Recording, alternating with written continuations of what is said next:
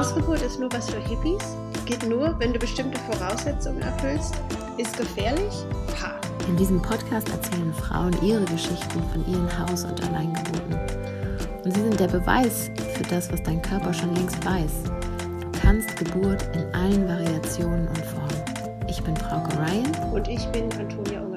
Wir sind Birthkeeper und radikale Aufräumer der Geburtskultur. Herzlich willkommen zu dieser Folge von Birth Gossip, deinem Podcast für selbstbestimmte Geburtsgeschichten am Rande des Systems. Schön, dass du uns zuhörst.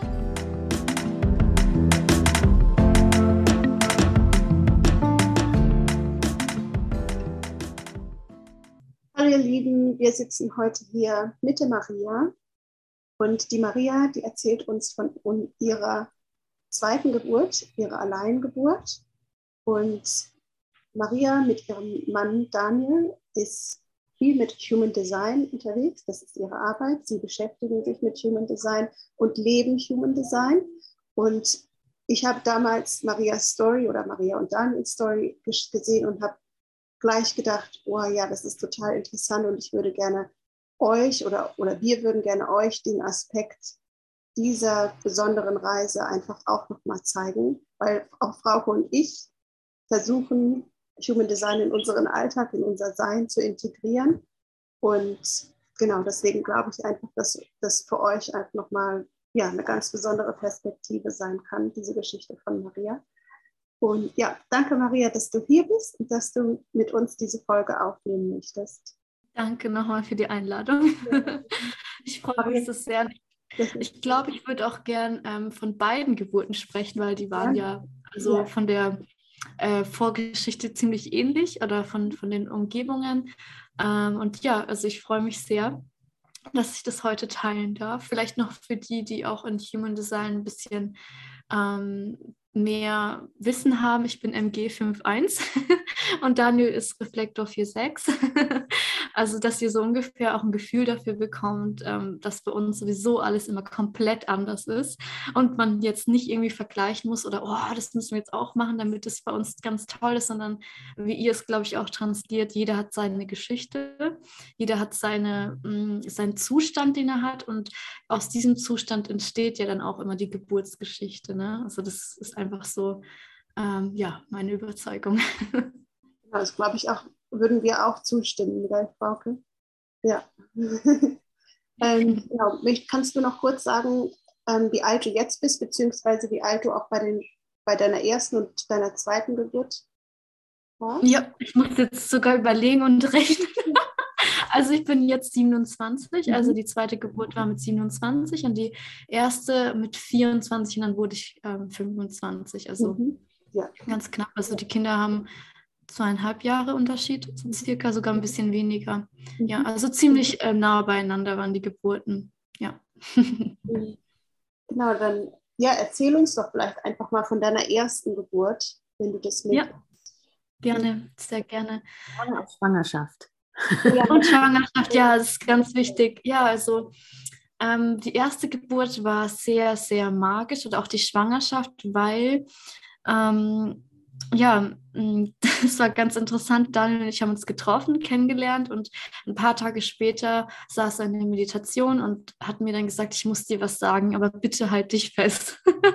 und ich so, ähm, okay, ich höre einfach mal zu, was du mir zu sagen hast. Und er hat gesagt, ja, er hat gesehen, dass wir ein Kind haben werden. Das war nach ein paar Tagen, ja, so wo wir uns gekannt haben. Und ich habe irgendwie komischerweise ganz normal reagiert.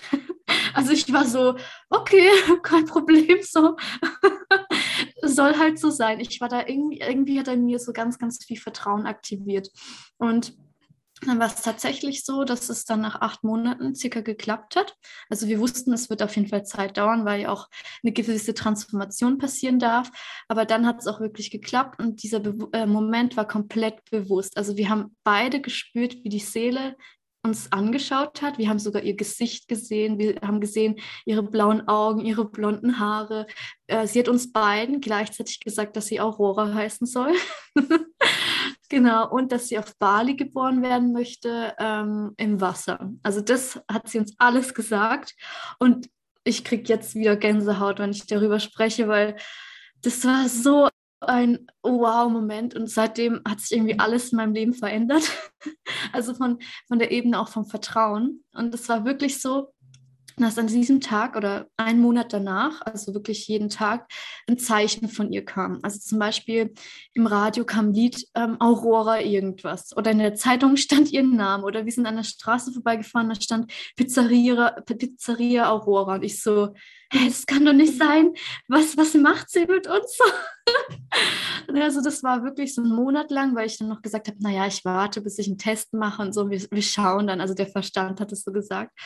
Und dann habe ich tatsächlich einen Test gemacht und ja, wir sind schwanger, oh mein Gott. Oh.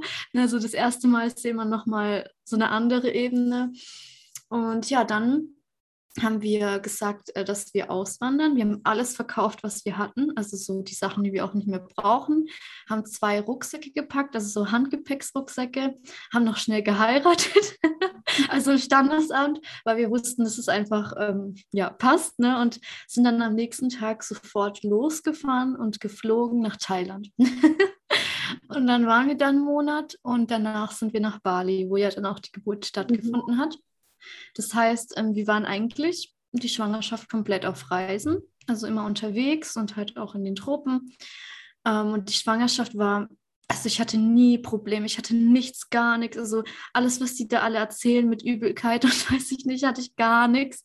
Ich habe mich einfach nur gut gefühlt. Ähm, natürlich zum Schluss ist es natürlich ein bisschen anstrengender mit dem Bauch, das ist ganz klar und normal.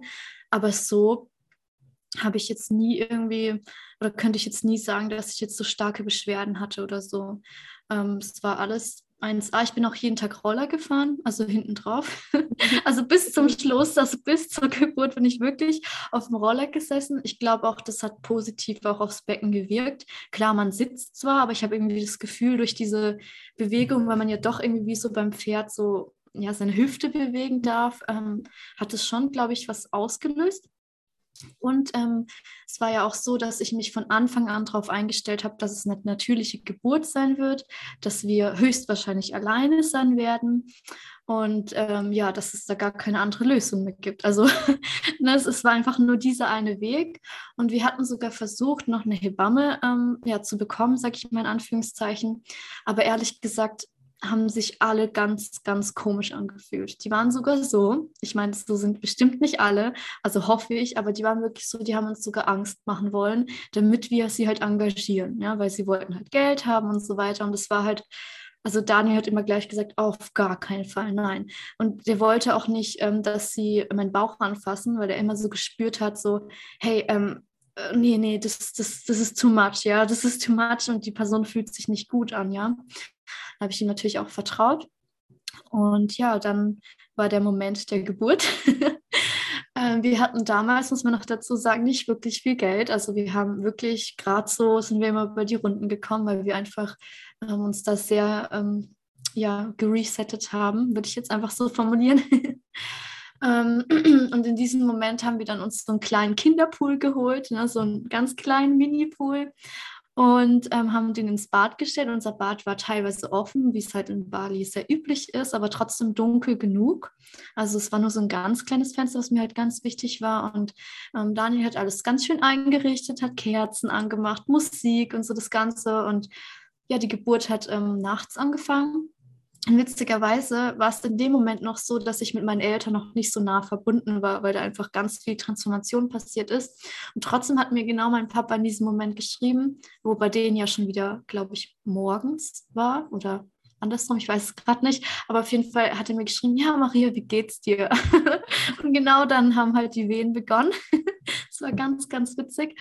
Und ja, dann habe ich mich einfach in den Prozess begeben. Ich habe Daniel noch nicht geweckt, weil ich dachte, der soll noch schlafen, der braucht seine Kraft, Reflektor halt, ne, so.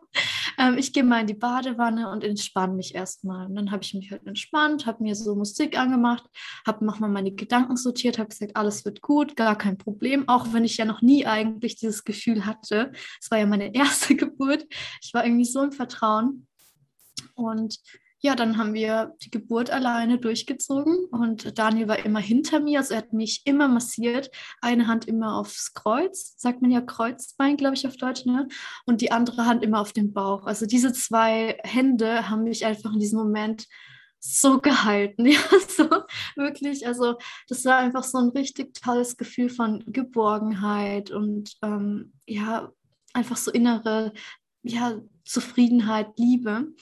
Und ja, nach einer Zeit sind wir dann in den Pool rübergegangen. Da war auch nochmal eine Geschichte mit, dass es kein heißes Wasser mehr gab und so. Also es war mega chaotisch. Daniel musste mit so zwei Töpfen das Wasser aufheizen am Gasherd, dann dahin laufen, das umlernen. Und ich habe immer gleichzeitig geschrien, gesagt, nein, geh nicht weg, ich will nicht ohne dich sein. Es war immer sehr schön. Ähm, ich habe noch vergessen zu sagen, dass ich mich natürlich auch vorbereitet habe. Also ich habe einen Kurs gemacht von einer ganz tollen Hebamme, ähm, die ähm, hat halt nur auf Russisch unterrichtet, deswegen kann ich sie jetzt hier nicht äh, wirklich empfehlen, aber sie hat halt einfach ganz viele Übungen gegeben, vor allem aus dem Yoga, wie man halt sein Becken öffnet, wie man atmet, so diese typischen Sachen und die haben mir halt so geholfen. Und noch eine Freundin von mir, die ähm, macht Reboso, das kennt ihr wahrscheinlich auch ne, diese Massagetechnik und auch so, mh, mm, ja, die ist auch so eine Art Dola, sag ich mal. Die hat uns auch so ein bisschen vorbereitet, ein, zwei Tage vor der Geburt. Also da hat die so ein paar Techniken gezeigt und tatsächlich habe ich die dann auch angewendet.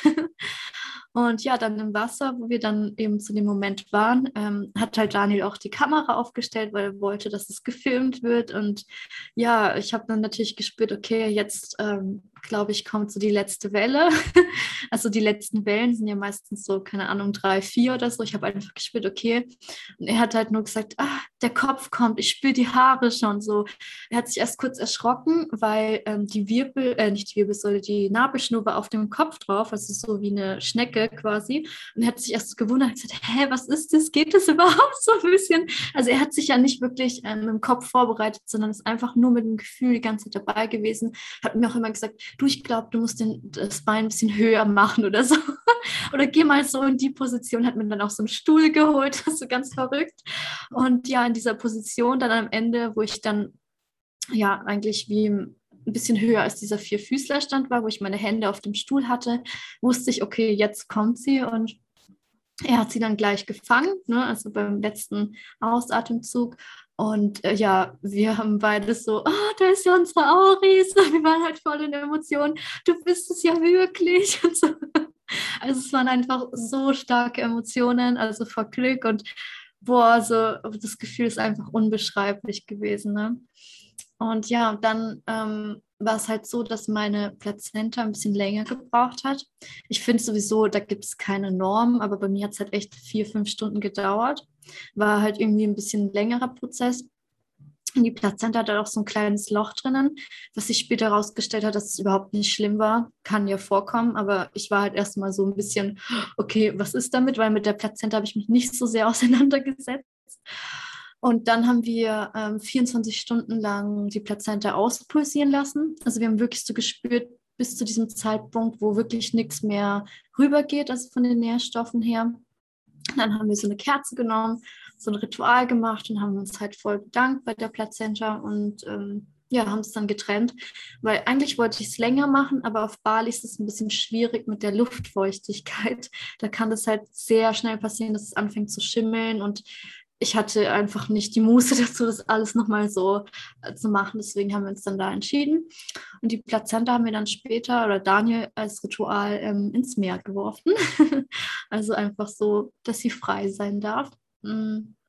Genau, das war so, glaube ich, so alles, was man so zur ersten Geburt sagen kann. Danach ging auch alles ganz schnell. Also die, ähm, wie sagt man, ähm, Regeneration war extrem schnell. Also mein Bauch war, glaube ich, nach 24 Stunden komplett weg. Also wie wenn nichts gewesen wäre.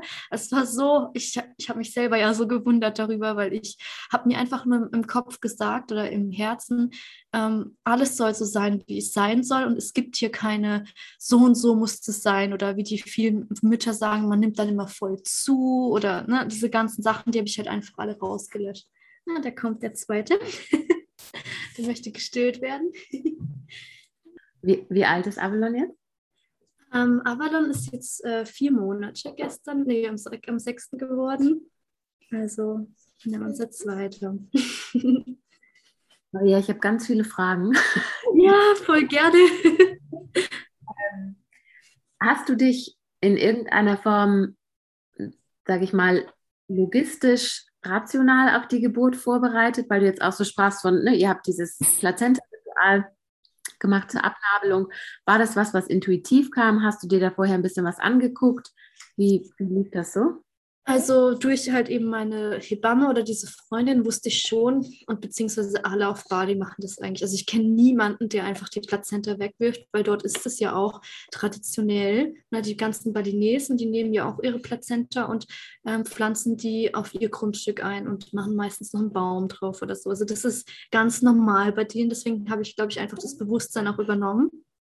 Und ja, ich habe mir ganz wenig was dazu angeschaut. Also jetzt wirklich, äh, ich habe einfach gewusst, ja, okay, so und so geht es. Und es gibt auch so ein Buch, ähm, ich, ich, weiß nicht mehr, wie das heißt, aber das ist auch von einer Deutschen, die, ähm, glaube ich, in Hamburg auch lebt. Die hat da sowas, so ein kleines Journal-Buch darüber geschrieben und die hat halt von ihrer Plazenta kurz erzählt und für mich war klar, klar, mache ich so. Also es war so angenommen, okay, weiter geht's so ein bisschen. ähm, aber sonst rational eigentlich gar nicht vorbereitet. Also also wirklich minimal. Also ich, ich habe mir einfach gar keine Gedanken gemacht, was mir auch geholfen hat, weil Daniel hat auch immer gesagt, je weniger du weißt, desto besser ist es. Weil wenn du das weißt, dann bist du ja immer so am Nachdenken, oh, wie muss ich das jetzt machen? Oder auch diese Sache mit diesem, wie weit ist jetzt der Muttermund geöffnet? Das haben wir ja gar nicht gemacht, weil ich finde auch, ich glaube, ähm, Antonia hat das mal in ihrer Story auch gepostet, dieses Gefühl, da angegriffen zu werden, ist voll komisch und irgendwie total nicht passend in diesem Moment. Also ich hätte das auch ganz komisch empfunden und wenn das jemand gemacht hätte, ich glaube, ich hätte geschrien. Weil ich das nicht, nicht so, das, das mag ich nicht. Und das braucht man auch gar nicht. Für was denn? Man ja. spürt doch, wie weit man offen ist, oder? Also zumindest ich habe das gespürt. Ich glaube, das ist, das ist der ausschlaggebende Punkt. Du hast ja wahrscheinlich in der Schwangerschaft auch nicht wirklich Untersuchungen machen lassen, oder? Nee, gar keine. Das habe ich noch vergessen zu sagen. Ich habe gar keine Untersuchungen gemacht, also kein Ultraschall, keine Bluttests, gar nichts. Das wollte ich auch nicht. Also mir war ganz klar, das brauche ich nicht. Und das ist genau der Punkt, dass wenn du quasi machst vielleicht selber einen Test und dann mhm sofort den ersten Gyn-Termin, um dir quasi sagen zu lassen, dass du wirklich schwanger bist. Und dann geht es ja los, ne? Das immer geguckte, dass du immer nur aus dem Außen dir erzählen lässt, wie weit du jetzt bist, ob alles gut ist. Und dann ist auch so eine Muttermundsuntersuchung ja nur eingereiht ne, mhm. in, in diese ganze in dieses ganze Vorgehen, dadurch, dass du das ja vorher gar nicht hattest und schon immer bei dir warst, ne, fühlt ja. sich dann vollkommen unnatürlich an. So. Ja, du hast total recht. Ja, also ich bin ja so allgemein so, ich gehe eigentlich nie zum Arzt. Also wirklich, also ich kann es nur dann in der Hand abzählen, weil für was denn? Also ich weiß ja, was, wenn mit mir etwas ist, dann versuche ich immer erstmal auf emotionaler Ebene auch festzustellen, okay, warum ist das jetzt passiert? Ne? Und dann grabe ich da so ein bisschen, mache vielleicht auch eine Meditation dafür, je nachdem, was sich halt in dem Moment gut anfühlt.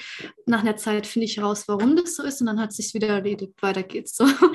Natürlich, ähm, es gibt auch Nahrungsergänzungsmittel, das ist nochmal ein extra Thema, aber auch selbst die, keine einzigen habe ich in der Schwangerschaft genommen. Mhm. Also in beiden sogar nicht. Also weil ich habe einfach nicht gespürt, dass ich das brauche. Es war alles perfekt. Wie gesagt, ich hatte nicht einmal Wassereinlagerung, gar nichts. Also das war einfach, ich habe mich genug, glaube ich, bewegt auch in dem Moment. Also jetzt nicht übertrieben. Ich hätte mich gerne mehr bewegt, muss ich schon sagen, aber es war einfach viel zu heiß irgendwann, also auf Bali. Ähm, aber sonst, ja, wie du sagst, es ist schön, diese Erinnerung nochmal zu haben. Man macht ja den Test selber und dann muss man sich von jemandem bestätigen lassen, hä, also entweder man spürt es doch und man ist schwanger oder halt nicht. Also ist so meine Überzeugung. Ja. Deswegen. Ich überlege gerade, was ich zuerst frage. ähm, ich glaube, was für, auch, für viele total spannend wäre, including us wahrscheinlich, bist du von Haus aus schon, sage ich mal, sehr mit, mit dir immer verbunden gewesen, Intuition, dass das eine große Rolle gespielt hat? Ist das was, was du dir selber angeeignet hast? Daniel schüttelt gerade ganz stark den Kopf. nee, gar nicht. Also es ist wirklich so, ähm, 2017 war halt so mein Jahr, so mein Jahr, wo sich alles verändert hat. Also wirklich jeder Aspekt in meinem Leben. Und äh, bei mir hat halt alles mit dem Körper begonnen. Ich habe halt ganz lange gefastet, 42 Tage lang nichts gegessen. Ähm, währenddessen normal das Leben weitergeführt, in Anführungszeichen, aber natürlich sehr viel hat sich dadurch getan. Also mich komplett ja, transformiert. Ich habe einfach gemerkt, dass es viel wichtigere Dinge im Leben gibt, wie einer selbst, so wie, wie ich selbst, als ähm, was im Außen eigentlich geschieht, ne? Äh, was man für eine Ausbildung vielleicht macht oder sowas. Das war einfach so ein neues Gefühl für mich, mit der Seele verbunden zu sein. Also ich habe da auch das erste Mal so einen richtigen Connect gespürt. Mhm. Das kann man nicht so gut mit dem Verstand erklären, das ist einfach so ein Gefühl, was aufkam.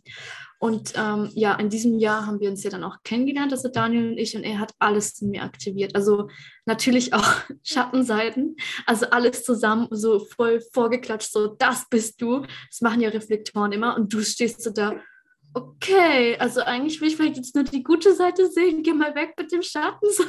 Und das war natürlich mega schwer am Anfang, so das auch zu akzeptieren, da reinzugehen, diese Themen aufzulesen. Oh mein Gott, also da hatten wir ja wirklich puh, also das waren so sechs Monate, kannst du dir vorstellen, Retreat, ja. Jeden Tag was zu tun. Und dann hat sich das immer mehr aufgebaut. Also es ging ja wirklich eigentlich immer darum, Maria, gehst du uns vertrauen oder nicht? Es war immer diese Frage, jeden Tag. Für was entscheidest du dich? Entscheidest du dich für dich oder für die Verantwortung im Außen? Und dann hat sich das verändert und seitdem ist es so, also mehr oder weniger. Aber von Haus aus, mh, hm, ja, also meine Eltern sind schon ziemlich im Verstand. Also aber ich muss sagen, keiner von denen hat den Kaiserschnitt oder so, weil ich habe nochmal extra nachgefragt. Meine Mama hat ja auch drei Kinder. Alle sind auf natürliche Weise auf die Welt gekommen. Natürlich halt Krankenhaus. Ne? Ähm, meine Oma hatte auch drei normale Geburten, also die Mutter von meinem Vater und die andere Oma auch. Also ich wüsste jetzt nicht, dass da jemand Kaiserschnitt oder so hatte. Also die waren schon immer so, sage ich mal, ja, das ist ja ganz normal, Kinder zu bekommen. also von dem Thema ja. Und ich habe auch so ein Gefühl in mir, dass ich in früheren Leben sehr viele Kinder hatte. Also wirklich schon irgendwie auch bei der Geburt von Aurora, also so heißt ja unsere erste Tochter, ähm, da war das wirklich so, ich habe da in einem Moment auch gebeten, dass der ganze Stamm jetzt kommt und mir bitte hilft. Also so, ich spüre euch und ich lade euch ein, meine Ahnen und so. Das habe ich irgendwie, ich habe es nirgends gelesen. Es war einfach so, das kam, ich soll das jetzt machen. Und äh, da habe ich auch gespürt, okay, ich habe da schon sehr viel Erfahrung. Ich wusste dann auch gleich, wie man das Kind anlegt, weil viele ja so, da so unsicher sind mit dem Stillen und so. Bei mir war das ich weiß nicht, ich habe da überhaupt nicht drüber nachgedacht, auch nie darüber etwas gelesen, dass es schwierig sein könnte. Das ist ja auch was, wenn es nicht in deinem Feld drin ist, dann wird es auch nicht da sein. Und alles hat sofort geklappt. Ich weiß nicht, da war nie was dabei, wo ich sage, oh Gott, oh Gott, was mache ich jetzt? Sondern es war halt immer so dieses, ich weiß doch, was am besten für mich und mein Kind ist. Und warum soll ich das von außen irgendwo erfragen? Die können ja nur ihre ähm, Erfahrung mit mir teilen und ich kann ja mein Stückchen rausnehmen. Aber ich muss ja trotzdem für mich erstmal reinspüren, passt das überhaupt, ne? Also das, das ist so dieses Gefühl dabei gewesen. Und sag mal, seid ihr, hattet ihr vor Auroras Empfängnis schon vor, wegzugehen und zu reisen? Oder war das jetzt wirklich quasi ihr, ihr Impuls und daraufhin hat sich alles gefügt? Ähm, es war so, dass wir damals halt so richtig dogmatisch waren, vegan, Rohkost, so das Ganze. Und da war ja so diese Szene, ach, geht nach Thailand, da ist alles viel besser. Ne? Das war halt so unser Feld. Und uns war schon immer klar, dass wir gehen werden, ne? so auf irgendeine Weise. Da irgendwie schon landen werden. Aber es hat natürlich gedauert. Wir mussten uns ja selber auch vorbereiten. Ne? Also ja, alles Mögliche da auch klären mit den Papieren und so weiter und so fort. Und ähm, aber ich glaube schon, dass auch sie der letzte große so Stoß war. Ihr könnt jetzt gehen. So, was habt ihr da zu suchen? ja, und ich habe ja auch, ähm, ist mir gerade noch eingefallen, ich glaube, ja, genau bis zur Empfängnis gearbeitet, also in Anführungszeichen. Ich habe nur in Anführungszeichen einen kleineren Job gemacht, weil ich einfach gesagt habe, so, ich arbeite im Bioladen und verdiene mir da jetzt ein bisschen Geld und dann können wir das ansparen und dann reisen wir einfach damit. Also so war das. Und das fand ich auch mega geil. Also dass ich wirklich bis dahin und seitdem nie wieder in so eine Arbeit gehen musste auch. Also, weil ich mir immer gesagt habe, also es ist schon, glaube ich, mit 18 habe ich das gesagt, ich werde immer selbstständig sein. Also es war schon immer so in mir was drin, aber es hat natürlich ein paar Jährchen gedauert, bis dann auch die Umsetzung da war, mit was und wie. Genau, aber sie war auf jeden Fall eine große Motivation, das kann man schon sagen, ja. Ich überlege gerade, ob wir jetzt schon zu, zur zweiten Geburt übergehen. Das, was du so vielleicht übers neue, neue Mama sein erzählen magst, so als Aurora? Denn das war echt schlimm. Also muss ich wirklich so sagen, weil ähm, bei mir war einfach dieses, mh, mm, ich möchte jetzt eigentlich mich selber verwirklichen, VS, ich bin Mama. Das war halt so nah beieinander. Also ich weiß auch, dass es die Aufgabe in dem Moment war, dass da immer so ein Zwiespalt in mir war. So, ich will jetzt aber eigentlich nicht nach Deutschland wieder zurückkommen, um zu sagen, ähm, ja, äh, wir gehen jetzt wieder in eine normale Arbeit. Das wollte ich halt sowas von nicht, weil für mich hat sich das immer wie ein Rückschritt angefühlt, dass diese zwei Punkte einfach gleichzeitig so gegeneinander so ein bisschen diese Reibung so stark da war. Und ich habe wirklich jede freie Sekunde ähm, die ich hatte, genommen, um zu lernen. Also Human Design, meine Ausbildung und alles gemacht, weil ich gewusst habe, ich muss das machen. Und dann war halt immer so ja, schwierig, die Balance zu halten. Gott sei Dank war Daniel auch da. Also er war wirklich viel stärker am Anfang mit Auri verbunden als mit mir. Er hat auch immer gesagt, Daniel, äh, ich möchte auch stillen, ich will meine Brüste haben. Also es war ganz stark bei ihm ausgeprägt. Und er hat auch die meiste Zeit mit ihr am Anfang verbracht, weil er gewusst hat, für mich ist es wichtig, auch das ganze Wissen zu integrieren, dass wir weiterkommen. Ne? Bei uns ist halt, wie ich schon gesagt habe, alles immer ein bisschen anders. Ne, es gibt jetzt nicht diese typische Rolle, der Mann geht jetzt arbeiten und so. Ne? Natürlich hat er auch seine Sachen gemacht. Er hat ja, ähm, ja viele Energiepraktiken auf Bali gegeben, privat, teilweise auch in Gruppen und so weiter. Aber ja, wir wollten einfach weiterkommen und auch online arbeiten. Und ja, es war wirklich schwer für mich. da pupst jemand. also es war wirklich schwer für mich, das äh, zu integrieren ähm, weil ich auch, glaube ich, nicht so viele Beispiele im Umkreis hatte. Also ich hatte nicht so viele Mamas im Umkreis. Es waren eher Jüngere, die noch keine Kinder hatten. Ich glaube, das war auch so ein Punkt. Ähm, aber dann irgendwie ging es äh, Step by Step weiter und weiter und es hat sich halt entwickelt. Aber es war trotzdem schwer. Aber ich glaube, das ist, also ich habe von vielen Müttern das gehört, dass beim ersten Kind immer so ja auch so dieser Kampf ist, man muss ja auch dieses Bild rauslöschen, man ist nur zu zweit. Ich glaube, das ist für mich das Schwierigste gewesen, so dieses, ah, man hat die Zeit für sich ne, und zu zweit und dann kann man mal sowas machen, das ist ja gar nicht mehr da, sondern es ist immer eine dritte Person da. Und das war, glaube ich, das Schwierigste für mich überhaupt, das Bild zu verändern. Und erst als das so gebröckelt ist und ich dann auch gemerkt habe, ja, okay, es ist ja halt zu dritt und es wird ja auch nie wieder anders sein, da hat sich das dann verbessert und wo wir auch so ein bisschen, ähm, ja, eigentlich war es dann schon bei der zweiten Schwangerschaft, dann wirklich gesagt haben, ich muss jetzt diese Zeit nutzen, ne? also das, um, die Verbindung tiefer mhm. aufzubauen. Also es hat wirklich, also für mich persönlich lange gedauert. Aber ja, jetzt ist es auf jeden Fall anders. ich habe auch immer das Gefühl, ne, ich bin ja auch MG äh, 5 ja. und ähm, ich habe auch immer das Gefühl, dass gerade für mich und vielleicht, oder nach dem, was du jetzt gerade erzählt hast, die Kinder, weil wir halt eben dieses innere Drängen auf das weiter, weiter, schneller, schneller oh, kommen, das ist total spannend, wir machen jetzt das und dann machen wir übermorgen das, dass meine mhm. Kinder mich immer wieder daran erinnern, so auch mal in der Gegenwart anzukommen und nicht, nicht immer nur schnell zu sein, sondern eben auch mal mit der Langsamkeit zu leben. Und das ist das, was sie mir immer direkt vorhalten und was ich in dem Moment oder was ich ja sowieso annehmen darf. Ja, total. Also das ist wirklich ein, ein sehr guter Punkt, weil ähm, ich habe auch immer gemerkt, dass immer, wenn ich dann zum Beispiel zwischen der Arbeit zum Stillen gegangen bin, also ich meine jetzt, wenn ich was gemacht habe oder so, dann habe ich immer gemerkt, es ist so ein Reset wieder passiert. Ich bin wieder zurückgekommen zu mir, also raus aus dem Kopf, ja, rein ins Gefühl, ja. weil man ja diese Körperverbindung hat. Und ich weiß halt auch aus dem Human Design, dass sie bei mir mein, meine Hauptaufgabe als Kanal verbindet. Und immer, wenn ich dann mit ihr kurz zusammen war, unsere Augen sich verbunden haben, wieder eine neue Idee kam. Kann ja auch eine Challenge dann sein, weil du bist so im Stillen und merkst, oh Gott, oh Gott, die, die Idee kommt. Was mache ich jetzt? Und ich habe dann halt voll auf das Handy dabei gehabt, weil ich musste das einfach rausschreiben, weil dieses Gefühl, das dann nicht rauszulassen, das bringt einfach nur Aggression im Nachhinein. Deswegen, äh, also da gibt es wirklich einige Punkte, die wir durchleben durften. Und auch jetzt merke ich, ähm, wenn sie dann zwischendurch kommt, so Mama kuscheln und so sagt, ja, dann, oh, das ist dann immer schön. Also ich genieße es auch. Also das ist echt ein, ja, ein, ein tolles Reset-Gefühl. Und wie du sagst, Mama sei mal kurz wieder im Hier und Jetzt, ja. Ja, das stimmt. Ja, auch dabei.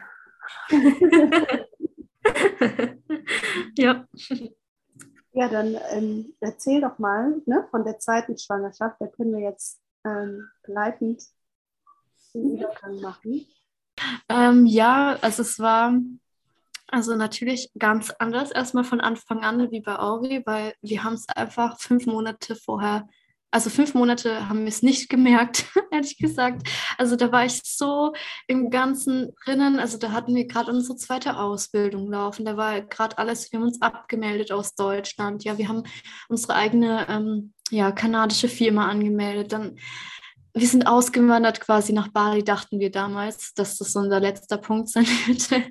Also wir waren so beschäftigt, also so extrem beschäftigt in allem, dass ich da irgendwie gar nicht so darauf geachtet habe. Also ich war schon auch irgendwie verbunden mit meinem Körper, aber irgendwie auch nicht. Also es war so ein ganz komischer Zustand und es war auch der Moment, wo ich schon gesagt habe, ich kann nicht mehr stillen, ich möchte nicht mehr, mich nervt es nur noch. Also es war schon dieser Zustand. Ähm, und irgendwie war mir das alles zu viel in dem Moment, das weiß ich noch. Und ich weiß jetzt im Nachhinein, wann es passiert ist, also wann ich schwanger geworden bin, aber in dem Moment habe ich es, glaube ich, einfach verdrängt. Also aus dem Verstand war immer so, auf keinen Fall ein zweites Kind, nein, so, nein, ich habe gar keine Kapazitäten dafür. Also so war das wirklich. Und dann waren wir auf Bali und wir sind dann am 3. März diesen Jahres wieder zurückgekommen, quasi nach Deutschland, weil wir gesagt haben, ich glaube, wir brauchen ein anderes Leben. Und da haben wir schon über Van nachgedacht, ja, ob wir uns einen Van kaufen und so weiter. Und ja, dann irgendwie habe ich so gemerkt, dass irgendwas mit meinem Bauch nicht stimmt. Und ich habe auch irgendwie so ein kleines bisschen am Bauch zugenommen. Also wirklich so minimal, aber so eigentlich, wie wenn man halt viel gegessen hat. So sah es halt aus, ja. Und dann habe ich so gedacht, hä, warum habe ich so was Komisches im Bauch? Wie so Blähungen hat sich das angefühlt, ja, so ein paar Tage. Und dann hat ähm, Daniel seinen äh, Kopf auf meinen Bauch gelegt und hat so angefangen zu lachen, hat so gesagt, was ist, wenn du schwanger bist oder sowas, ich weiß nicht mehr. Und hat aber noch gesagt, ja, ich bin mir 99 Prozent sicher, dass es nicht so ist, also so aus dem Verstand heraus, ja. Und dann ähm, ist er aber trotzdem ein DM gefahren und hat ähm, ja so einen Test gekauft. Und dann habe ich den halt genommen. Am nächsten Morgen habe ich den Test gemacht und der ist einfach mal positiv und ich stehe so da was? Das kann nicht sein, ja. Und da da gibt es ja noch so Tests, wie viele Tage oder so. Und das hat ja gar nicht gestimmt, weil da gibt es ja nur so ein paar Tage oder so. Ich so, scheiße. oh mein Gott. Also das Gefühl war also erstmal so ein Riesenschock. Ich glaube, ich habe einen Monat gebraucht, um das zu verarbeiten. Und ich habe mich dann die ganze Zeit gefragt, ja, okay, wie weit bin ich denn eigentlich? Keine Ahnung, ja. Und ich wollte ja nicht zum Arzt gehen und war ja immer noch klar, dass ich das nicht mache. Und dann habe ich halt so zurückgerechnet, dann war halt meine letzte Periode, weil die war halt sowieso mit Auris sehr unregelmäßig. Also ich glaube auch durchs Stillen einfach durch so viele Prozesse war die gar nicht wirklich regelmäßig da. Deswegen habe ich mir nie Gedanken darüber gemacht. Weil viele haben mich dann so gefragt, ja, wie, du hast nicht gemerkt, dass du keine Periode hattest? Ich so, ja, ich hatte es sowieso nur dreimal oder so nach der Geburt von Auri. Und ja, dann habe ich halt zurückgerechnet und habe gemerkt, okay, also dann muss das ja wohl schon im November passiert sein. Oh oh. Okay, und dann musste ich halt alle Termine, alles umlegen, weil ich wusste ja, okay, im August ist ja dann schon die Geburt. Also eigentlich hatte ich nur ein paar Monate eine bewusste Schwangerschaft geschafft, weil davor war das halt einfach, der ist halt mitgelaufen. Er war sehr ruhig, also wie er jetzt auch ist von der Art, hat nie wirklich gemeckert oder sowas gesagt, ja. War einfach halt da. Und ähm, ja, dann hat sich natürlich viel getan. Ich hatte ganz viele Angstmomente in, in mir. So, wie soll ich das schaffen mit zwei Kindern? Ich glaube, jede Mama hat es ja auch in sich so ein bisschen. Ähm, brauchen wir jetzt ein neues Zuhause? Wie machen wir das überhaupt alles? Brauchen wir jetzt eine Nanny, brauchen wir keine Nanny? Also diese ganzen Fragen waren alle in meinem Kopf und auch mit der Geburt. Ähm, ja, wie sollen wir das mit Auri machen? Ich glaube, sie soll ähm, nicht dabei sein, war halt so mein Gefühl, so von wegen, ich brauche meinen Raum. Das würde vielleicht ein bisschen störend sein. Also es kommt immer darauf an, natürlich, wie die Person oder wie das Kind selbst ist und auch in welchem Alter. Aber ich hatte das Gefühl einfach, dass das nicht so gut wird, wenn sie dabei wäre. Und ich habe mir schon überlegt, sollen wir uns jemanden holen, der dabei ist, mit Personen und so. Also es waren ganz viele Gedanken. Aber irgendwie hat sich dann nicht ergeben, so wie auch bei der ersten Schwangerschaft. also das Universum hat uns halt immer aufgezeigt, nein, ihr sollt es alleine machen. Und dann haben wir uns ja im Mai unseren Van gekauft. Ähm, wir haben uns einen komplett neuen, umgebauten Van schon gekauft, weil wir gemerkt haben, wir haben nicht genug Zeit, um den selbst umzubauen und ehrlich gesagt auch nicht die Fähigkeiten dazu. Und uns war uns klar, wir kaufen uns einen, der schon fertig ist, hatten dann auch voll Glück, weil es wirklich nur noch zwei auf dem Markt gab, wegen ähm, der Situation auf der Welt einfach die Produktion sehr stark zurückging. Und dann sind wir Richtung Schweden gefahren, wo wir auch erst geplant hatten, die Geburt zu machen, weil wir gedacht haben, ah, Schweden, da ist schon ruhig, da sind wenig Menschen, wir holen uns einfach ein Haus und dann wird es da schon stattfinden. Ist halt ein bisschen anders verlaufen, wie halt so das Leben spielt. Aber wir sind bis Lappland hochgefahren, also wir waren schon richtig, ähm, wo eigentlich mega der Sommer war, was zwar noch war, man konnte im See baden, aber man hat schon gemerkt, okay, die Temperatur verändert sich langsam. Ne? Also da ist ja schon, da hat man ja, glaube ich, neun Monate im Jahr Winter, so richtig. Ähm, und ja, dann haben wir aber irgendwie gemerkt, wir finden nicht das Haus. Was uns immer so wichtig ist, ist, dass auch das gemütlich ist. Ne? Und in Schweden hat uns einfach der Stil nicht so gefallen, weil alles ziemlich sehr, ja, so altertümlich ist und irgendwie einfach man kein Gefühl dafür bekommen hat, also ich zumindest nicht. Und dann sagt Daniel zu mir, ich habe den Impuls bekommen, wir sollen nach Amsterdam fahren. Wir sitzen ganz oben in Lappland. Ich weiß nicht mehr, wie viele tausende Kilometer das waren. Ich gucke dem so an, ich so, du weißt schon, dass ich im neunten Monat schwanger bin. Was erwartest du von mir so ungefähr? Ich kann jetzt schon kaum sitzen, ne, weil ich habe schon gemerkt, bei der zweiten Schwangerschaft äh, war ein bisschen weniger Bewegung da, trotz meinen Übungen, die ich versucht habe, jeden Tag zu machen. Aber man saß halt trotzdem viel im Auto, ne? so durch das Fahren und so ich habe gemerkt, oh Gott, ich sitze nur noch so da, so irgendwie so verkrüppelt auf dem Sitz. Und wie soll ich das schaffen? Ähm, ja, aber irgendwie haben wir es geschafft, dann noch vor der Geburt runterzufahren. Und ich glaube, dann nach zwei Wochen ist es dann passiert. Also wir haben uns ein Haus in Amsterdam gemietet und haben dann den für uns schönsten Raum eingerichtet. Ich glaube, genau an dem Tag, wo es passiert ist, hat Daniel den Pool aufgebaut. Diesmal hatten wir natürlich viel mehr Möglichkeiten, also auch auf finanzieller Ebene, dass wir einen ganz tollen Pool hatten. also so einen riesigen mit so einem Sitz drinnen, also mega geil, mit so einem tollen Schlauch. Also es war alles einfach nur perfekt. Äh, und Daniel hat einen ganz tollen Altar aufgebaut, der war riesig mit extrem vielen Steinen, Kerzen, äh, Lichtern, ähm, ja, also alles Mögliche. Es war mega schön. Also auch so mein Ausblick, als die Geburt dann auch war. ähm, ja, und dann war es auch so, äh, dass es, also ich hatte, glaube ich, einen Tag vorher schon so Vorwehen. Also ich habe gespürt, da kommt was. Und ja, an dem Tag wusste ich irgendwie, irgendwas ist komisch. Wir waren sogar noch an dem Tag in der Stadt und ich hatte so ein also ich finde, das hat man immer vor der Geburt, so ein richtiges Glücksgefühl. So, das ist so ein, nicht so, nicht nur Glück, sondern noch so ein anderes Gefühl. Das ist ganz schwer zu beschreiben, aber man leuchtet einfach so sehr und man merkt auch, dass die Menschen im Außen das merken. Also das, diesen Zustand hatte ich und ich wusste schon, okay, ich glaube, irgendwas passiert da schon. Ja? Also das war so das Gefühl. Und dann ähm, ja, haben wir, glaube ich, auch ins Bett gebracht. Und ich habe mich neben den Pool auf den Boden gelegt und habe schon so irgendwie so meine Wirbelsäule massiert und habe gemerkt, ah, da kommt was und so. Und ja, ein kleiner Fehler, den ich gemacht habe, also in Anführungszeichen Fehler, war, dass ich ein bisschen zu viel gegessen habe. Also ich merke immer, man sollte nicht bei der Geburt viel im Magen haben. Da habe ich halt was gegessen. Das war nicht so positiv, aber okay, ich habe es geschafft trotzdem. Ähm, und ja, dann ähm, habe ich mich auch nochmal schlafen gelegt ähm, ja, es war auch so zwölf, glaube ich, wo ich dann aufgewacht bin, also in der Nacht. Und dann dachte ich so, oh, ich glaube, ich brauche eine Badewanne. Und dann in der Badewanne habe ich natürlich gemerkt, es wird nicht besser, also in Anführungszeichen. Okay, jetzt beginnt, glaube ich, die Geburt, ja. Und ich so, nein, eigentlich wollte ich noch ein paar Tage warten, so. Aber okay, ich gehe jetzt einfach in die Akzeptanz. Und ähm, ja, dann kam irgendwann Daniel runter und ich meinte zu ihm, du, ich glaube, also ich, kon, ich kann sowieso bei der Geburt eigentlich fast nichts sprechen, das habe ich noch vergessen zu sagen. Ich bin da wirklich so wie einfach nur weg. Also ich bin einfach gar nicht da und ich kann nur so ein paar Brocken oder schreien vielleicht. Und das war's dann. Und dann hat er so gesagt, ja, soll ich denn jetzt das Wasser reinlassen? Und ich konnte nicht mal Ja sagen, weil ich so gelähmt war. Ich so ah, ich weiß nicht, so irgendwie. Und hat das halt gemacht und ähm, Natürlich ist der Übergang von, wenn man halt draußen so liegt vor dem Pool, wie wenn man in den Pool reingeht, einfach nur eine pure Erleichterung, so dieses Wasser und oh mein Gott, ist das warm. Ja, und dann ist halt die Geburt einfach ähm, verlaufen. Ich habe diesmal auch so einen kleinen Test gemacht, weil ich wollte es unbedingt ausprobieren. Ähm, ich habe mich so ähm, zurückgelehnt und habe äh, meine Finger halt unten reingemacht, so ein bisschen gespürt, den Kopf und habe dann so ähm, einen Test gemacht und habe gesagt, okay, ich versuche jetzt zu pressen. Was passiert dann im VS, wenn ich mich entspanne? Und dann habe ich halt bei der Wehe oder bei der Welle, wie ich sie nenne, so gepresst und habe gemerkt, okay, das Köpfchen geht tiefer, aber danach geht es wieder rein. und dann habe ich nochmal eine Welle abgewartet und habe einfach geatmet und wirklich versucht, alles zu entspannen, soweit es ging.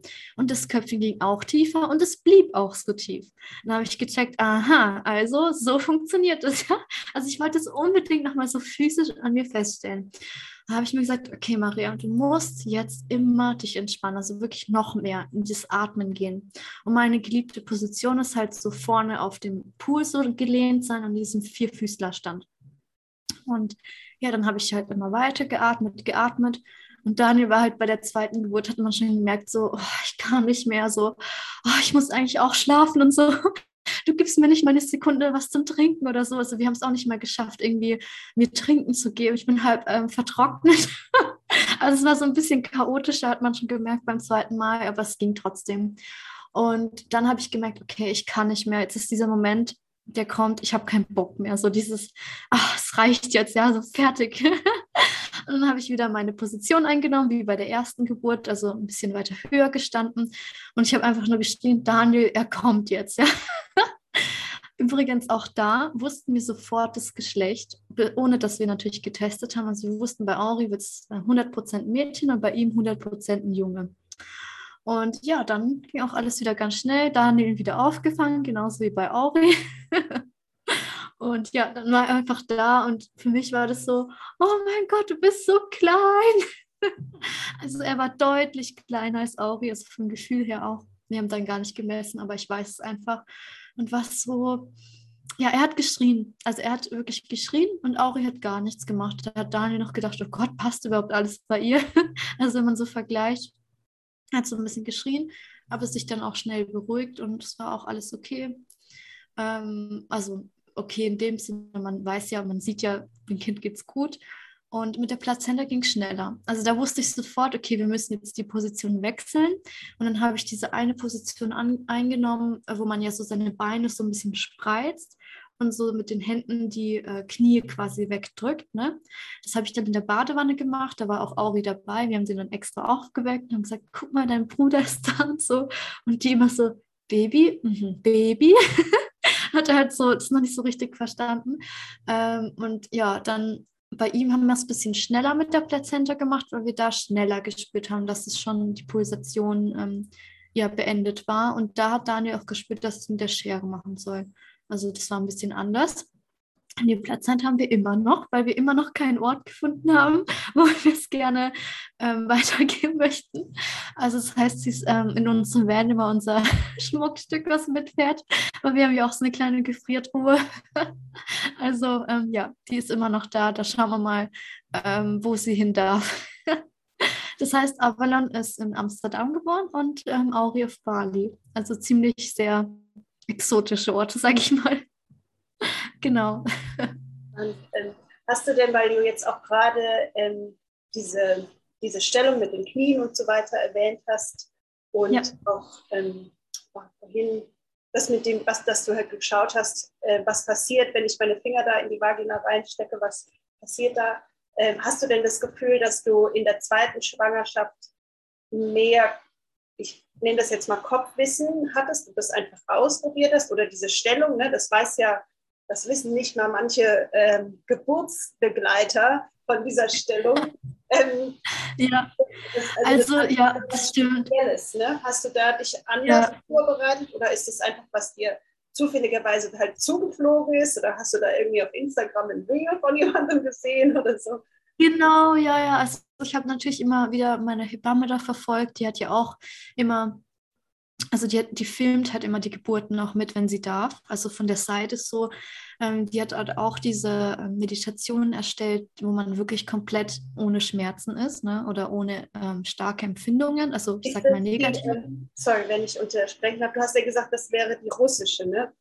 Ähm, genau. Die, das, ja. die, ich weiß jetzt den Namen nicht. Ist das diese russische Hebamme? Ähm, ich weiß nicht, wie viel es da gibt. Also sie heißt Aoma, also sie heißt Anja. Ähm, ich habe sie auch auf Bali kennenlernen dürfen, weil die auch mit ihrer Familie mal reist und so. Ähm, sie ist ziemlich bekannt. Also ich weiß nicht, ob es jetzt genau die ist, wo du kennst, aber sie ist sehr bekannt. Also man kennt sie, würde ich sagen. Und sie, ich habe da ja auch echt immer viel die äh, ja einfach verfolgt, wie sie das macht. Und da hatte sie, glaube ich, einmal diese Position erwähnt und ich habe mich dann erinnert. So, ne?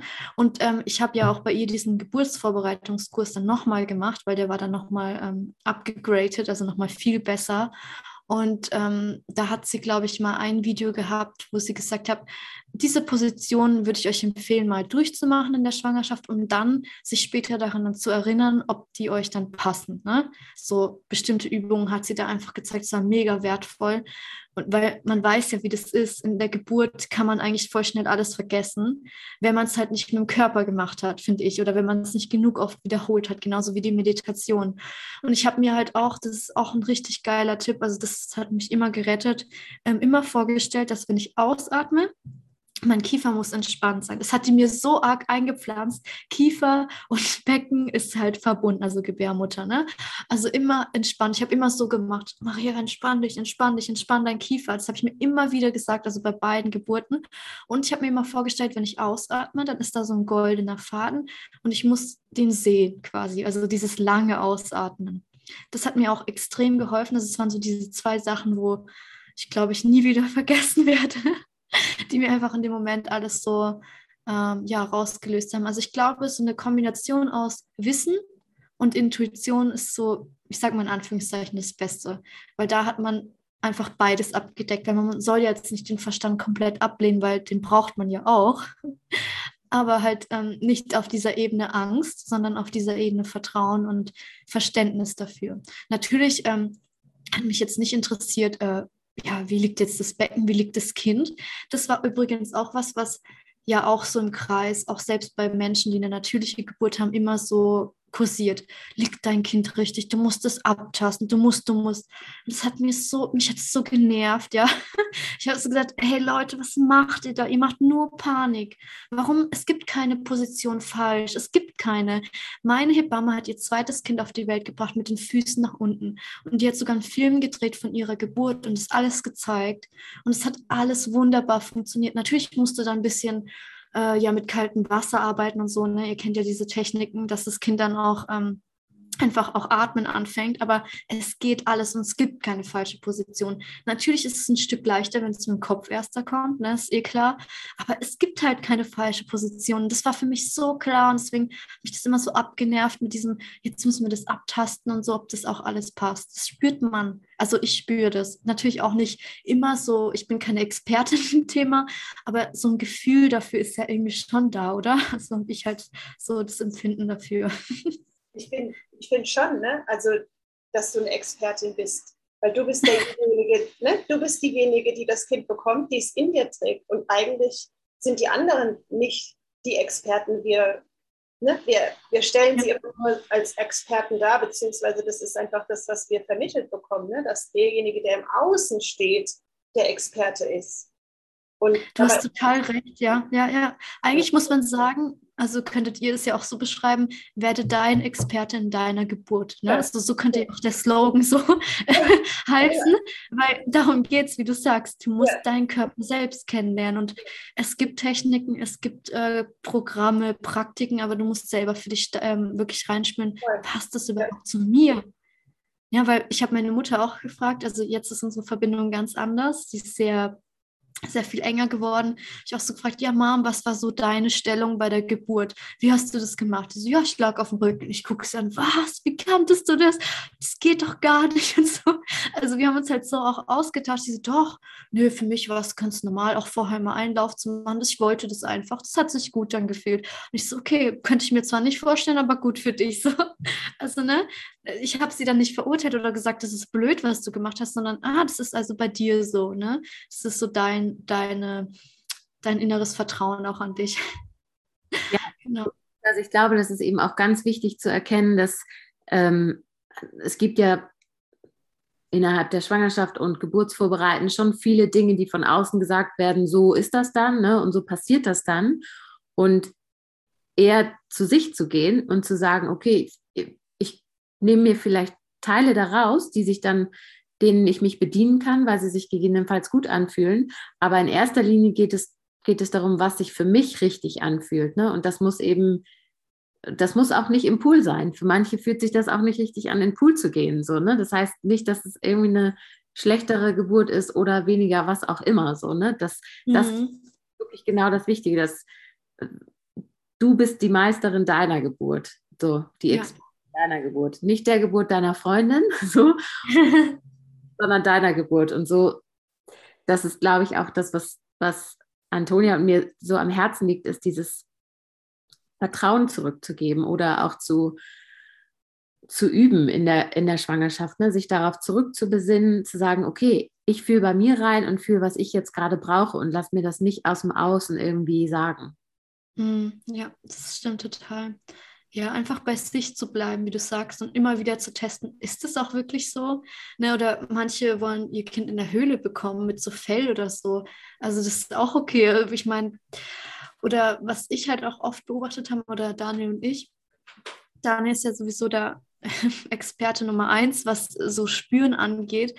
Er nimmt immer gleich wahr bei Frauen, was sie für eine Geburt haben werden. Also so andere schwangere Frauen hat er immer gesagt, okay, ich glaube oder ich spüre, ähm, das wird keine natürliche Geburt, weil zum Beispiel gewisse Themen nicht durcharbeitet wurden, ja. Also zum Beispiel. Und ich habe das auch in meiner zweiten Schwangerschaft bei anderen Schwangeren feststellen können. Habe ich gesagt, hm, die sagt zwar, sie will das, aber ich glaube, das wird nicht so sein, weil der, der Wille ist aus dem Kopf raus gewesen und nicht aus dem Gefühl. Und ich finde schon, dass man sich schon sehr vorbereiten darf auf körperlicher Ebene, weil es ist halt einfach so, dass das Becken ähm, einfach so und so funktioniert und das braucht genug von Durchblutung bis Bewegung. Ne? Also das ist halt einfach so, das ist bei jeder Frau so und wenn man halt vor der Schwangerschaft schon viel ähm, Yoga zum Beispiel gemacht hat. Das heißt nicht, dass es gleich bedeutet, du hast eine gute Geburt, aber die Wahrscheinlichkeit ist halt höher. Und meine Hebamme ist halt immer davon überzeugt, dass wenn man diese ganzen Faktoren einfach erhöht schon, dass man die Wahrscheinlichkeit einfach erhöht, dass es so eine Geburt wird, was aber auch nicht sein muss. Ne? Und ähm, ja, dass man einfach in diesem Moment komplett bei sich sein kann. Und ich fand es halt persönlich für mich immer wichtig, diese paar Faktoren im Außen zu haben, dass es genug dunkel ist, also dieses Gefühl von, man ist einfach sicher im, im Weltraum, vielleicht auch so im Universum, ähm, dann einfach genügend Wärme, ne, so durch kleine Lichter auch oder Kerzen, was für mich ganz wichtig war. Und dass es auch leise ist. Also so, man hat ja schon so die Tendenz bei Frauen mal so getestet, was denen gut tut. Und ich kenne niemanden, der jetzt eine laute Geburt haben wollte, wo im Außen irgendwelche Piep-Piep-Geräusche sind vom Krankenhaus oder jemand rumschreit oder rumrennt. Ne? Das ist einfach, fühlt sich für mich komisch an, ja. ja genau. Frauen fühlen sich ne, vielleicht in einer Großfamilie ganz, ganz aufgehoben und sicher, ne, wo um sie rum Trubel ist, aber eben, das ist natürlich, wie du sagst, andere, eine andere Geräuschkulisse als jetzt, sage ich mal, in einem Krankenhaus, wo andauernd was piept und eine Klingel und jemand kommt rein und so. Das ist natürlich, hat eine ganz andere Qualität. Ja, total, ja. Ich glaube, ne, du sagtest ja so körperliche Vorbereitung. Ich glaube aber schon, dass es auch erwähnenswert ist, dass mental ich das Gefühl habe, dass du eher auf einem ganz anderen Punkt warst. So, das heißt, du hast dich auch mental auf die Geburt vorbereitet, nur dass das für dich wahrscheinlich eh deine Praktik war, so, ne? dass, dass du, du sagst, du meditiert hast, ne? dass, dass du ähm, ja, Innenschau betrieben hast und all sowas, für dich schon ganz natürlich war und dich somit auch irgendwo auf der Ebene auf die Geburt vorbereitet hat, ohne dass es jetzt so bewusst war. Du hast recht, ja, total. Ja, das, ich vergesse das immer wieder, dass ich das ja eigentlich jeden Tag mache. Aber ähm, ja, es gehört natürlich dazu, sich mit sich selbst auseinanderzusetzen. Und es war ja schon immer so für mich klar, dass das normal ist. Also für mich ist das ganz normal, ähm, wenn etwas passiert, ja, also auch ein Streit zum Beispiel zwischen Daniel und mir einfach vorkommt, dass ich dann sofort reflektiere, okay, warum ist das jetzt passiert? Was hatte ich denn jetzt für ein Gefühl in mir? Und welches Bedürfnis hat jetzt irgendwie nicht genug bekommen? Ja, oder welcher Part von mir wollte jetzt mehr gesehen werden? Und das habe ich jetzt auf ihn zurückreflektiert oder so, ne? Also das habe ich schon immer gemacht. Und für mich ist auch Meditieren übrigens nicht ähm, im Schneidersitz da sitzen, Augen zu und gucken oder hören. Da bin ich, ich glaube, als MG ist es sowieso ein bisschen schwierig. Und vor allem, wenn man ähm, das dritte Auge definiert hat, wie ich, dann ist es noch schwieriger, in dieser Position zur Ruhe zu kommen, sondern eher durch etwas tun. Aber dann tun ähm, auf eine bewusste Art. Also nicht irgendwie ja, nichts denken oder irgendwie so den Fluss laufen lassen, sondern schon so beobachten, was kommt da. Also ich kann es sehr gut in Bewegung, habe ich halt für mich festgestellt, ja. Oder wenn ich halt ähm, ja dann rausgehe oder so und spazieren, dann Kopfhörer Musik rein. Und dann kann ich am besten nachdenken. Also nachdenken ist ja nichts Schlimmes, weil viele denken ja, Meditation heißt Gedanken ausschalten. Aber wenn man definiert das drittes Auge hat, dann kann man das gar nicht, weil es ist wie so ein Kochtopf, den man hat, der die ganze Zeit rührt, rührt, rührt, ja. Und es geht einfach nur darum, die bewusst wahrzunehmen und vielleicht zu sortieren, zu strukturieren, wie in so ordnen und sagen, okay, der Gedanke ist jetzt voll unnötig, den schiebe ich mal weg. Kann man ja auch sagen. Oder den lasse ich einfach los. Oder den gucke ich mir später an. Ja, so, so ein bisschen. In, also ich bin halt so, ich liebe es zu strukturieren. Und wenn ich das im Außen mache, zum Beispiel durch Aufräumen, was ich über alles liebe übrigens, dann mache ich das auch in meinem Inneren. Also das ist bei mir immer so. Ich sortiere voll gern aus. Ich mache es auch immer so, dass ich zu Vollmond immer gucke, dass ich was loslasse. Also wenn es was zum Loslassen gibt, ob das jetzt mental ist oder physisch. Ne? Wenn ich was nicht brauche, schnell weg. So. Also ich mag es überhaupt nicht, unnötige Dinge in mir zu haben und außenrum, weil ich merke einfach, das belastet. Ja, das ist einfach nur eine Belastung, die ich nicht brauche. genau. Sogar eins zu eins. Das ist so auch für, für unsere Zuhörerinnen, die, die, die dich ja nicht, nicht sehen können, finde ich auch nochmal schön zu erwähnen. Ne? Du sagtest ja, er war definitiv kleiner als Aurora bei der Geburt und er ist ja jetzt, finde ich, für vier Monate sieht er sehr, sehr, sehr kernig und gesund aus. Ja, er hat auf jeden Fall äh, ja, viel angenommen, sagen wir jetzt mal so. Ja, er ist total, also oh, ja, ich liebe ihn einfach so sehr. Ja, das, das war noch meine letzte Frage und ich glaube, dann entlassen wir dich auch mal. Ähm, ja, sage ich mal, die Empfängnis ganz anders war als bei Aurora und die Schwangerschaft ja auch, dadurch, dass du, sage ich mal, die ersten Monate gar nicht so bewusst erlebt hast. Hast du das Gefühl, dass es jetzt das eine andere Qualität hat? Ähm, ich würde sogar sagen, dass die Bindung sofort da war, also noch besser. Ich weiß nicht warum, aber es liegt halt einfach daran, dass er, glaube ich, ganz anders ist und dass ich halt ziemlich viel mit ihm durchgemacht habe in der Schwangerschaft. Also, was wir da für Ebenen durchgegangen sind, die hatten wir mit Auri nicht, weil es war ja so, unsere Selbstständigkeit war gegründet und wir waren gerade in dieser Ebene, dass wir sehr, sehr sehr viel weitergehen dürfen. Ne? Also ich habe da ja schon meine zweite Ausbildung geleitet. Ich meine, das ist ja immer ein Stück Verantwortung. Das ist ja, man wächst enorm daran. Also das ist was, oh wow. Und das habe ich halt alles mit ihm in der Schwangerschaft durchgemacht. Und ich glaube, irgendwie dadurch war schon von Anfang an so eine tiefe Bindung da. Also dieses, wir haben eh schon so viel erlebt. Also es war nicht so, dass er irgendwie neu war oder so, sondern ich wusste irgendwie, er war schon lange dabei und hat das alles auch ein bisschen so geleitet, wie es ja Kinder auch oft machen für uns Eltern. Also ein bisschen in die Richtung geschoben. Und ja, deswegen war das irgendwie ganz anders bei ihm.